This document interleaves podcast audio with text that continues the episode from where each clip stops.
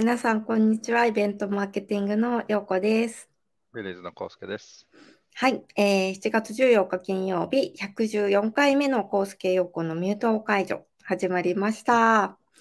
い、はいということで、この番組はイベントレジストの平山康介さんとイベントマーケティングの樋口陽子がイベントの中の人やプロフェッショナルをゲストにお呼びしてお話しする番組です。えー中の人、その道のプロだからこそ思うリアルの価値、イベントの魅力をお話しいただきますということで、はい。なんかちょっと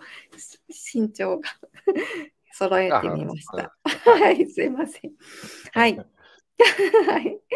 今日カレンダーを見たら、あのー一粒万倍日っていうことで何かを始めるといい日っていう風に出てたんですけど、なんかそういう験担ぎとか、なんか気にされたりします、こうすけさんは。あんまり多分しない方かな。うん、どうだ私はろうね。ななんだろう、なんかする？私今日改めていつも一粒万倍日になんかしようと思っていたら忘れちゃって 終わっちゃうので今日ジムね。そうしないジム帰りに行くと帰り道宝くじ売り場に 一粒万倍日ですって出てたんでなるほどおなんか QR 決済でも買えるっていうから宝くじ買ってみようみたいなそれぐらいでした。はいじゃあ、失礼しゲはあんまり担がない人ですね。は担がない。でもまあ、ろ語呂合わせみたいな日付の語呂合わせとかはちょっと考えたりはしますけどね。まあ、うん ということで、まあ、いろんな日付とかなんかそういうのって、あないな、はあんまり。うーん。でなんかそういうのを知った時に何するかみたいな捉え方次第かななんていうことでですね。はい。あの、うん。無理やりあれなんですが忘れ。て怒られるタイプ。怒られるタイプ。まあ男性に多いですよね。結構女性は覚えてたりはするんですけれど、はい。まあそんな捉え方次第ということで、今日はですね、えーまあ、あのもうコロナも明けてというか別コロナですけど、コロナ禍で、あのかなりインサイドセールス、デジタルマーケティングの活用を急務としてチャンスと捉えオンライン化を推進したた立役者の方におゲストをお呼びしております。はい、ということで改めて、えー早速ですがご紹介したいと思います。えー本日のゲストはですね、えー NEC インテグレーテッドマーケティング統括部イベントマーケティンググループの内田朝子さんです。内田です。よろしくお願いいたします。はい、よろしくお願いします。よろしくお願いしますはい。はい。あはい。の、ちょっとコロナもやっとね、明けましたので、はなんかまた新しい動きが出つつありますので、イベントもなかはい。なか新しい軸に入りつつある時期なのかななんて思って、いろいろ推進してます。そうですねよろしくお願いします。よろしくお願いいたしますは。もうどんどんと新規軸打ち出していらっしゃるということと、あとイベントマーケティンググループということで、これを見ていらっしゃるイベント担当者の方も今どういうふうな変化があるのか、何かそのデジタル化したことによるあのさらなる活用っていうのがどうなっているのかというところをですね、改めてお伺いしていきたいと思っております。よろしくお願いします。よろしくお願いします。はーい。ということで、もうスタジオに慣れていらっしゃるから、オンラインの。あの実はスタジオとか実は私たちも持ってるんですけど、なかなか自分が登壇するってことは少ないので、なるほど。あの不慣れだと思いますけれども。とんでもないです。なんか先輩についていく感じでですね、今日は進めていきたいと思っておりますけれども、えっと、まあ、えー最初にですね、まあ、内田さんのあの自己紹介と、あの、NEC さんの今ということで、えーまた内田さんが今、えーインテグレーテッドマーケティング統括部でどんなお役割をされていらっしゃるのか、えー改めてお伺いしたいと思います。ちょっと資料もご用意いただいているということだったので、お願いしはます。いよろしくお願いします。よろしくお願いいたします。弊社のオンラインイベントの取り組みをご紹介させていただきたいと思います。はいあの改めて自己紹介なんですが、えっ、と、内田と申します。えっ、と、私はもともとあの、同じ会社でですね、2014年では、NEC コーポレートサイトですとか、メルマガとかですね、SNS の、まあ、中の人なんていうのをやってた時期がありまして、まあ、そういった企画運営を担当してました。で、その後、あの、競争スペースというか、まあ、あのいわゆるショールームでリアルなあのタッチポイントのところに移動しまして、ちょうど2019年の2月にあの NEC の本社の方に競争スペースというのを新規に立ち上げるということをあの担当してまして、えっとね、その仕事をそのまま続ける予定だったんですけど、まあ、2020年に急遽あの、まあ、コロナのあのことが起きてしまってですね、オンラインイベント立ち上げなくちゃいけないという時に、まあ、たまたまあのデジタルも経験があって、あのリアルなところの、まあ、ショールームっていう立ち位置ですけど、があったので、ちょっとそっちをやってほしいみたいな話になって、まあ、そういったオンラインイベントの企画や、あと配信スタジオなんかを立ち上げるといったことをあのやってました。はい、という感じになります。イベントマーケティングっていうグループはもうずっとあったんですか、もともいや、えと。ーとですね、実はイベントマーケティングっていうグループ名がついたのは今年の4月からなんですよ。なんかすごい新鮮な感じがしました。うんそ。うなんです、そうなんです。私も、あ、これそのまま名前つけるんだっていうふうに思って、うんその前は、えーとまあ、オペレーションを推進するチームとしてマーケティングサービスイノベーションって名前であったりとか、あのカスタマーエクスペリエンスグループって名前だったりとか、結構毎年のように変わってるような感じなんか一番最初になんか業界団体系で多分お会い、昔お会いした頃からはいはいはいはい。すると、そういうイメージがあって、なんか今見て、あれ、もうイベントマーケティングでもイベントど真ん中な名前だっていうのをなんうんですよね。ちょうどなんかそういう感じの、まあ、リアルな展示会とか海外の展示会とか、まあ、そういうものを一度結構まとめたグループが今年できたので、うんまあ、あとデジタルマーケティングの中で結構コロナの中でイベント重要だみたいなあの感じになってきたので、まあ、そんな感じの経緯もあって、こういう名前が誕生したんじゃないかうん、なるほど。な。はい、うーんもうあの NEC さんというとすごいはい。たくさんの部署があって、それをすべてはい、それぞれの部署であるイベントも全体のイベントもこのイベントマーケティンググループさんで一度あの取りまとめる感じになるんですか？えっと、結構今は実態としてはあの大規模なイベントをまとめているという感じですね。でむしろこれからやっぱりデジタルマーケティングあのリアルなタッチポイントのデータどうしていくっていうようなミッションが降りてきているので、うんまあ、そういったところを含めて、あの実は事業部門がメインでやってるあの出展してる協賛店なんかもあるので、まあ、そういったものは事業部門がメインでやってるんですけどもそういうところとどういうふうにやっていくかっていうのはこれから課題になってるっていう感じですかね。うーん。結ちなみにあので NEC さんといえばと聞いて出てくるイメージで年代がわかるみたいなところがあるかもしれないんですけれどもね私はどうしてもパソコンっていうふうにですね、言っはい。てしまうんですが、そうですねただね、先日はあの国産生成 AI の開発、提供も発表されていらっしゃって、おおあっていうふうになる、なるほどみたはいいな。はい、先週その発表がちょうどあったところで結構今あのすごいたくさんの問い合わせをいただいていたりとかちょうど再来週ぐらいにその生成 AI に関するセミナーなんかもやるので、まあ、そういったものを今うん。企画を一緒にしていたりとかっていうことをやなるってます。ほど。幅広くていらっしゃるので、幅広いです。はうーん。その辺の、えーは改めて NEC さんの今というところをアップデートもしてい、はいできればと。はいまあまあ会社概要はまあ本当に簡単なんですけど先ほどもあのおっしゃっていただいたようにどちらかというとあのパソコンだったりとか、まあ、もしかしたらあの N 形態みたいなことを思い浮かべる方うんまだまだ多いかもしれないんですが、まあ、今はあの NSC は、えー、と B2B の事業を中心に行ってまして、まあ、海底から宇宙までということで、えーとですね、さまざまな、まあ、衛星だったりとか海底ケーブルみたいなものもやってますし、まあ、主に社会と暮らしの DX ということで、経理屋様だったり、観光庁様があのお客様であったりとか、まあ、企業と産業の DX を推進するというようなことをあのやっています。で、えーと、テクノロジーとしては、例えばですね、生体認証非常に強くて、世界でナンバーワンの称号を持っていたりとか、まあ、AI に関しても AI の人材があのかなり多くいたりとかっていうことで、えーと、B2B の事業を推進しているということで、あのお話聞いていただくときにあの B2B のマーケティングをやっているということで、今日お話を聞いていただければなというふうに思ってます。イメージでも顔認証で顔パスを一緒にやらせていただいて。はい、導入いただいてます。そうですね。そういうイメージとパートナーとやりますね。そうでした。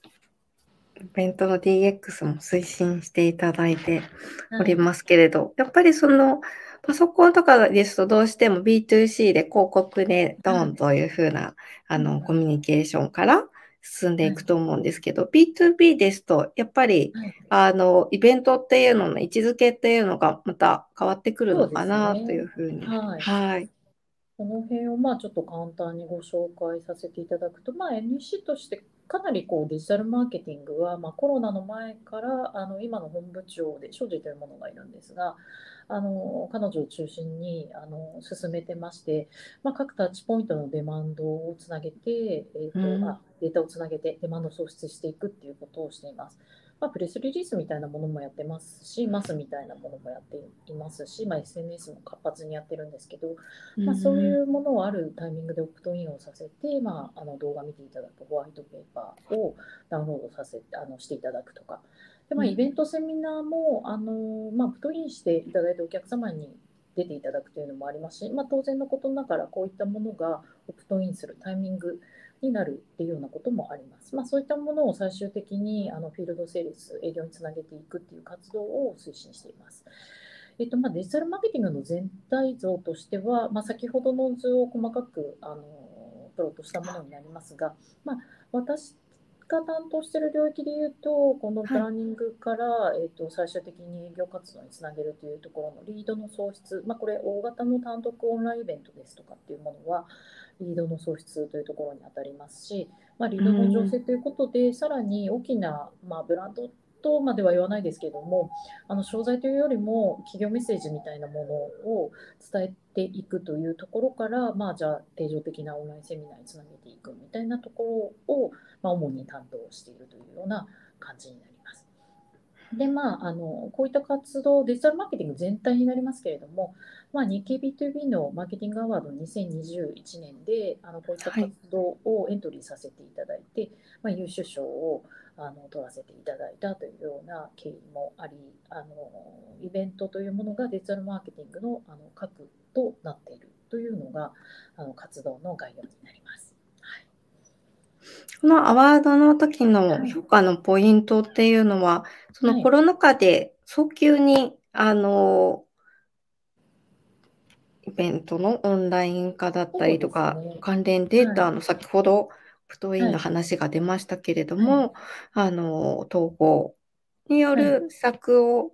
スピーディーにつながっつなげたっていうところですね。はい、そこもありますし、まあ、まあ、営業と本当にマーケティングをどうやってつなぐのかってずっと課題としてやってきたんですけれども、意外とこのコロナで逆にお客様のところに行けないとか、まあ、そういう時にじゃあ何ができるかっていう時に営業部門もじゃあ新人だったりとかあのお客様のところに行けない時にじゃあインサイドセールスにトライしてみようとか。まあ、あのタッチポイントとしてじゃあ影響活動ができない直接お会いできない時に一つイベントをきっかけにして、えっと、マーケティング推進していこうみたいな形になったので、まあ、そういったことをあの推進していきまた営業マーケティングが何ていうのかなきちんとこう結構コンタクト取りながら、あの中でアワードみたいのをやったりとかですね。各部門で取り組んだものをアワード化したりとか、なんか共有したりとか、まあ、きっとそういうものをあの活動の全体の課題ちゃんと抽出して構造化しみたいなところをしたりとか、施策を具体的にスピーディーにやっていったみたいなところが評価されたんじゃないかなというふうに、まあ、プロセスをちゃんと作っていったというところですかね。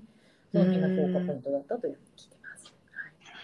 一つね、興味深いなと思ったのは、その今、なんかイベントっていうふうに言われてるのって、この時期的に言うと、はい、基本オンラインイベントの話なんですよね。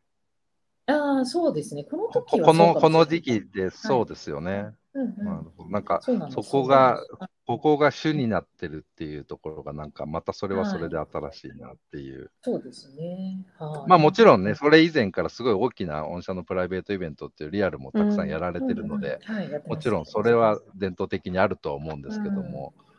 このアワードの中での評価っていうのは、はい。だから、イベントも含めて全部デジタルマーケティングというくぐりでそうですね。効率を図ったっていうことですよね。はい、この時うん。あうん。のここにいる中島というメンバーはあの初代にその2020年の時の11月に一番初めに大きいイベントやってるんですけど、まあ、一番大きいイベントかな、うん。その時に、うん。あの PMO であの私も一緒にやってたんですけども入ってたメンバーで、あのい当然デジタルマーケティング、まあ、インサイドセールスとかの推進もしてましたしちょっとそういうイベントも核になって彼らも入って一緒にやってたりとかあのもちろんそれ以外の活動も含めての評価だと思うんですけど、この時の評価ポイントというか、やった活動の中では結構イベント、オンラインイベントっていうのが一つキーになってたかなと思います。うんうんうんなるほどはい。そうですね、で、まあ、そんなこと、これつつ続けてちょっとお話ししちゃいますけども、オンラインイベントの取り組みをちょっと取り出してみたんですけれども、一あ番はい初めにですね、まあ、新型コロナウイルスの感染症で本当にリアルイベント急にできなくなってしまって、で、オンラインイベントにシフトをせざるを得ないっていう状況がありました。で、もともとはこれ2019年に毎年あの関西でリアルなイベントやってたんですね。でそれとですね、AI のイベントが5月ぐらいに計画されてたんですけど、まあ、できなくなってしまったので、もうあのかなりクイックに2020年の7月に初のオンラインイベントの開催をしたっていうのがあります。で、その時にじゃあ、オンラインイベントって、まあ、本当にほぼ Zoom でちょっとやるぐらいのがあったと思ですけど、こんな大規模なものをやったことはなかったので、うん。私たちとはとてもトライだったんですけど、まあ、ちょうどあの緊急事態宣言で皆さん外出れなかったり、出社も制限されてましたので、まあ、そういったこともあったかもしれませんけれども、まあ、従来の10倍以上、まあ、大体普通リアルだと3000人ぐらい関西でやってた時のイベントだと、あうん。の来場者が延べであったと思うんですけど、まあ、この時は延べ人数になりますが、10倍以上の3万人の方があの参加してくださったりとか、まあ、ターゲット層へのリーチはどうなのかなっていうのが、まあ、意外と10%も増えたりとか、VIP の来場者もあったりとかですね、ここで結構成果が出たっていうのが、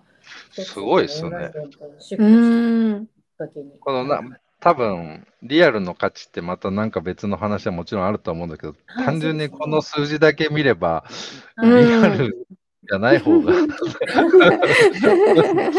の数字のゴールだけだったらこっちのがいいってなっちゃいますね。そうです、そうです。関係構築っていう意味だと、やっぱりリアルには勝てないかなとは思ってるんですけど、うん。まあ、あうんの単純にこうみ見ていただくというか、うあうんの広くリーチというか、まあうんまあ、それが今はね、またちょっと深さっていうところが求められたりとか、どうビジネスに貢献するかっていう方が重要にまたなりつつありますけど、まあ、この時はともかくトライしなきゃいけなかったし、あのリアルではお会いできないので、結構ここは苦労しながらやったっていう。ね、うんはい、ただ、ここでまあ成果があったので、はい。その後結構オンラインイベントは加速していったっていうのがありまして、これが先ほどお伝えした i エキスポデジタルという、i エキスポっていうのはもともと2019年以前もリアルでやってたので、まあ、その名前を踏襲させてもらって、エキスポデジタルっていう、ともかく、えっと、3ヶ月ぐらいでやれってもう急に言われて、え、どうやってやるの？うん。オンライン配信ってみたいな。え、誰に配信頼むの？とか、お客さんに申し込みさせてメール送るんだっけみたいなところから結構苦労しながら、あのもちろんコンテンツも含めてですけど、苦労したんですけど、なんか半年後にやりますって言ったら、当時のあのリーダーにあの CMO に怒られまして、とっととやりなさいって怒られまして、3ヶ月後にはやれっていうふうに言われて、頑張ってやったっていう経緯がありますね。わあ。で、その年の11月には、その i エキスポっていう名前で東京でやってたんですけど、まあ、それを代わりにあのオンラインでやろうということになりまして、11月に開催して、この時はなかなかちょっと風呂敷広げすぎてですね、150ぐらいのセッションをやるうすごい数が増えていると思って。そうなんです。で、オンラインの、あのオンライン展示っていうものをトライしたりっていうのをしました。で、うんここからはですね、ちょっと Zoom ウェビナーではなくて、あの、シベントというですね、あの、イベントプラットフォームを使って配信を始めたっていうのは、ちょっと、あの、プラットフォームとしても新しいものにトライしたっていうことがありました。はい。えー、やっぱりオンラインにすることによってすごい数が増えるじゃないですか。その分、そのニーズっていうのが細かく分かれているところに対応するのにコンテンツも量を増やしたりですとか、それぞれの企画をあの数多く打ち出されたっていうところなんですかそうでね。すね。結構グローバルも含めてやったっていうのもありますし、ブランディングの領域から、あの商材まで結構、めちゃめちゃ広げてやっちゃったっていうのはありますけどね。まあなんか網羅する感じが。そうなんですね。はいはいうん広げすぎた感があるので、一回21年はもう少し、はい。うん、なんていうのかな、ちょっと、ブランディング取れないんですけども、もううんと、ちょっとトップアプローチとか、まあ少し、うん。あの、提案機会の創出ではあるんですけれども、もう少しちょいブランディング寄りみたいな形になったんですけど、また去年はですね、いや、やっぱりこれ提案機会の創出だろうみたいになって、うえっんと、ビジョナリートラックっていうのを、まあ、前半5日間でやって、その後じゃあそれに付随する商材をビジネストラックとしてやろうみたいな形になったので、またあのうん。91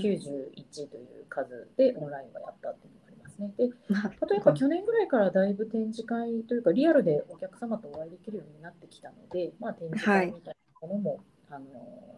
招待制になりますけども、企画したっていうのがちょっと新しい動きかなって感じですね。うーん。なんかここまでこう背景とその流れを見ていくと、あのー結構その変化っていうのが激しくって、はい。やっぱりデータで見れるからこそ次の対応っていうのも割合スピーディーに展開ができたのかなっていうところもありますか、そうですね。データを取って、じゃあそれが最終的にどう商談にっていうところは見てるんですけど、まあ、ただ、えっと、弊社の場合の B2B のものって、すぐに商談とかって実はならないので、1うん年、2年とかっていうスパンになるので、あそこは、えっと、まあ、去年ですと、参加者の中で、あの、来ていただきたいお客様、あの、特に来ていただきたいお客様というのを営業と握ってですね、うんその中のキーマンというものが、キーマンの方があの参加されているかどうかとか、あのそういったところを指標にしたりとかっていうのがありますね。で、あと、ちょっと、うん、ビジネス貢献度みたいなところで言うと、まあ、ちょっといろいろ、まあ、組織が変わったりとか、あの、するときに少しコーポレートの立場だったりとか、ビジネス寄りの部門に行ったりとかで、あの、多少方針が違ったりとか、まあ、そういうのも影響してるっていうのがあね。え。これだけスピーディーにいろいろされる企画の前段階も大変だなと思いますが、終わった後の後工程をどういうふうに設計していくかっていうところもまたどんどんと変化してらっしゃるっていうのがはい。また大変。なので、すごい人数が関わってます。うん。なので、もう本当にあの私はその中の一人であるので、はい、あの結構なあのメンバーで、はい、推進してるって感じですね、沖縄に関しては。はいということで、えっと、一応今年に関してももう企画が進んでまして、これまだなんかね、外向けにあんまり実は出してない情報ではありますけど、す。初出し。はい、9月の5日、6日でトラウモンヒはいルズで招待制のイベントをさせていただくっていうのがあるのと、あのぜはいひ視聴いただいている方には7月の25をですね、あのニューはいサイトオープンして、あのたくさんの人に見ていただくて、オンラインで開催9月にしますので、すごいタイミング登録いただければなと。そうですね。ちょっと AI についての情報もぜひはい、ここで聞けるのかしらと思うと皆さん注目ですね。はい、はいうんうん。いただければと思います。はいはーい。はい。まあ、それ以外のですと、まあ、あの、こはいの大きいイベント以外にですね、あの、オンラインセミナーの定常化プロジェクトみたいなものも一緒にあのプロジェクトとして進めていました、当時。で、その中の一つとして配信スタジオを開設して、本当にその、ちゃんとこう、なんていうか、ビジネスにつなげていくための商材みたいなものを、まあ、常に配信していくべきだろうと。1年に1回のイベントはやりつつも、あの商材みたいなものをちゃんとあの告知していくというか、お伝えしていくっていうことの一つとしてプロジェクトが立ち上がって、まあ、2020年にちょっと会議室をあの改装してスタジオを作ったりとか、であと、まあ、それも手狭になってきたというかですね、だんだん去年ぐらい、何年かするとまた、衣装がどうのこうとかですね、バージョンも1個じゃ足りないぞなんて言われて、去年あの4月にまたスタジオツールームにして、結構きちんとしたスタジオを作りました。さすが。へえ、すごいな。もうニュース番組のセットのような。そういうものも。まあ、これも今、ははいい、今私会社にいますけど、同じフロアでこういう配信スタジオを持ってるなっていうのもあります。へえ、すごいな。まあ、スタジねオけじゃなくて、まあ、そもそもオンラインイベントに関するガイドラインとかもなかったので、まあ、そういうものも作ったりとか、まあ、はい。あとは、まあ、スタジオの利用ガイドだったりとか、まあ、本当にスタジオで使うような台本だったりとかね、そんなようなものうんうん。も、あの作って、あの NC グループ内に展開したみたいなこともやってました。うはい、ーこれはもう今んも継続的にやってるっていう感じです、すごい。はい。すごいな。これはもう、スタジオ内、あの、自社でこう作っちゃおう、持っちゃおうっていうのって、もう、はい、それだけ数やるぞってことですよね。うんそうですね。結構な数やってると思います。ですようね。んすごいな。はへえ、い、これああいう。が社内だけじゃなくて、やっぱり、あ、社外だけじゃなく、社外のお客様向けだけじゃなくて、だんだんですね、はい。あの社内でもいろんな、こう、えっ、と、社員にへのメッセージを届けるとか、うん。をこう配信が使われるようになったっていうのが、またちょっとコロナ禍での一つトピックスかなと思ってます。うん。はいこれやっぱり、あのーインターネットセールスの話の中でも、社内でのコミュニケーションが密になったって話がありましたけど、こういうところでもまた、あのデジタルでのコミュニケーション、いろいろそうとですね。はい。作れてらっしゃるんでそうですすね。。はい。結局、テレワークもしてましたし、はいまあどういう働き方をしてもいいというのは、あの、もともと2020年の、あの、まあ、えっと、大型イベントって言った方があったので、あの、私たちはどう,、どういうふうにでも働けるっていう仕組みはできてたので、まあ、こういったものも加速したっていうのはありますね。で先ほどお話ししたように、ああいうスタジオっていうのを作ったことで、やっぱコンテンツの企画に注力できるようになったかなっていうのは思ってます。はい、今まで会議室を抑えて、うん。スタッフ手配して、はい。機材持ち込んでっていうのを みんながそれぞれやらなくちゃいけなかったんですけど、うん結構やっぱ大変なんですよね、費用もかかうるしん。オペレーションも大変ですもんね。はい。あのそれぞれの人の時間を割いちゃうんですけども、まあ、場ができたことで、やっぱコンテンツとかに注力できたっていうのがあって、まあ、あの本当にインナーブランディング、社員向けのコンテンツを拡充っていうのがあって、まあ、左が、まあ、社内営業向けだったりの番組紹介っていうのがあるんですけど、まあ、DX に関する DX アカデミアなんていう番組を、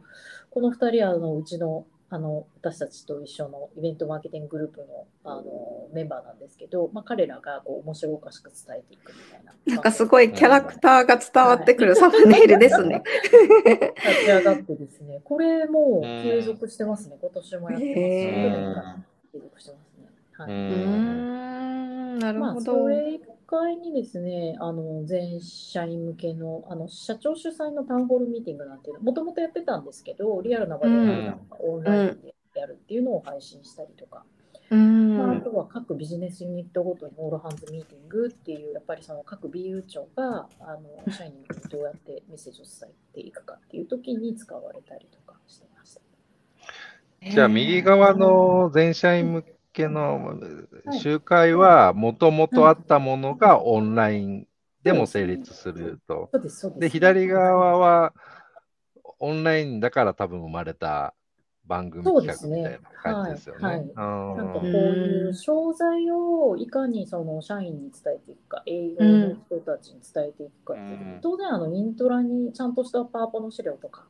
あうん。のきちんと提案資料とかはあるんですけど、なかなかそれだけでは伝えきれないときに、じゃあ何ができるかなっていうので、こうんう一つ番組っていうのが。面白いですうね。面白い。確かに共有ってそうですよね。イントラ見てねっていうのが基本今までもあったような気がするけどはい。あの別に手法としては昔から配信とかこういう番組化って多分あったと思うんだけど、はい。はい。多分しやる人もいないし、敷居が下がりましたよね、多分ね。はいはい配信っていうね番組作りみたいのがね、はういん。伝え伝えやすくなったと思いますよね。そうですね。それもやっぱ定期的にできる、すごいなんか半年に1回とかね、1年に1回とかどうしてもなっちゃうところを、やっぱ各週とかで回せる、え今、ー、毎週木曜日のお昼にやってるんですけど、はい。まあ、あのちょっとあのランチ取りながら、気軽に楽しく見てもらおうみたいなはい。